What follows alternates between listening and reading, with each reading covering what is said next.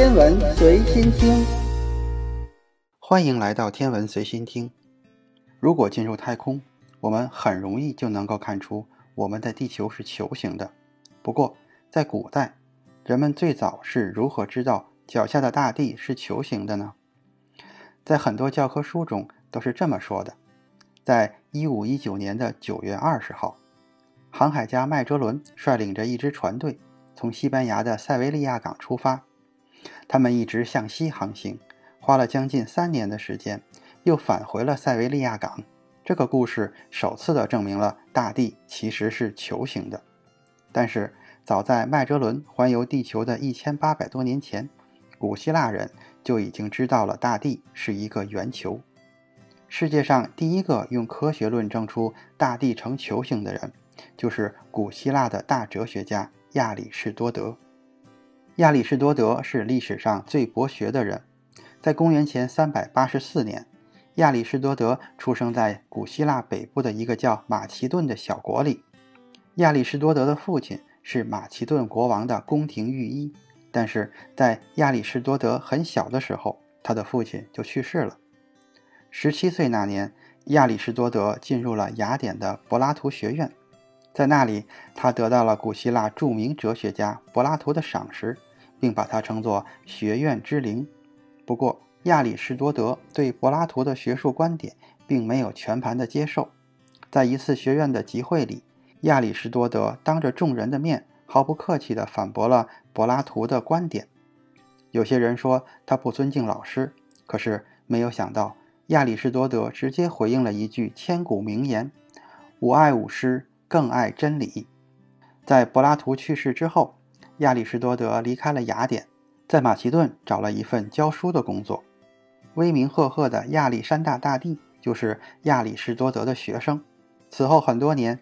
亚里士多德一直陪伴在亚历山大的身边，除了向这个男孩传授科学文化知识之外，亚里士多德还致力于培养他征服世界的野心。八年后，亚历山大继承了马其顿的王位，并且很快就征服了古希腊的所有城邦。亚里士多德作为国王的特使，重新回到了雅典，并在那里建立了自己的学院。在雅典。亚里士多德很快就确立了在学术界的地位。基于自己的讲课笔记，他撰写了大量的学术著作。这些著作还覆盖了当时人类所能涉及的一切领域，这也让亚里士多德成为世界上最博学的人。在他其中的一部叫做《论天》的著作中，亚里士多德第一次科学地论证了为什么大地是一个圆球。亚里士多德觉得，既然我们看不到整个大地的形状，那我们能不能看到大地的影子的形状呢？答案是，只要发生了月全食，我们就能看到大地的影子。在观察了很多次月全食之后，亚里士多德还是发现了一个很有意思的事情：在发生月全食的时候，遮住月球的黑斑，其边缘总是呈现出弧形。据此，他推断出大地的影子应该就是圆的，也就是说，地球本身应该是球形的。知道了地球的形状以后，我们再来说说人类是如何测出地球大小的。世界上第一个准确测出地球大小的人也是古希腊人，他是著名的哲学家埃拉托瑟尼。与亚里士多德一样，埃拉托瑟尼在包括数学、物理、天文。诗歌、戏剧在内的诸多领域都做出了举足轻重的贡献。更重要的是，他最早提出了地理学这个名词，还有经度纬度的概念，因而被世人称为地理学之父。不过，埃拉托瑟尼在雅典求学的时候，有一个始终胜他一筹的人，这个人就是被后世称为力学之父的阿基米德。因为无法超过阿基米德，所以。埃拉托瑟尼选择去埃及做了亚历山大图书馆的馆长，在那里，他终于找到了自己的用武之地。埃拉托瑟尼上任之初，世界上藏书最多的图书馆还是在希腊，因为没有发明印刷术，所有的书都是手稿。在埃及法老的支持下，埃拉托瑟尼向古希腊那些大图书馆交了很多的钱，把他们的藏书都借到了埃及。让自己的馆员一本一本的抄写，这些副本临摹的都特别好，完全达到了以假乱真的程度。在还书的时候，阿拉托瑟尼就把真品都留在了自己的图书馆里。靠着这样的手段，亚历山大图书馆很快就成了当时全世界最大的图书馆。阿拉托瑟尼利用图书馆的资源进行了学术研究。他一生中最有名的研究工作就是测出了地球的周长。公元前两世纪的埃及南部有一个叫塞伊尼的城市，今天叫阿斯旺。在塞伊尼有一口很有名的深井，在夏至日的正午时分，太阳光恰好可以直射井底。此时，太阳正好处于塞伊尼的正上方。也就是说，太阳与地球球心的连线恰好与这口井的井口垂直。这个现象很有名，每年的夏至日都能吸引不少游客来到这里观光。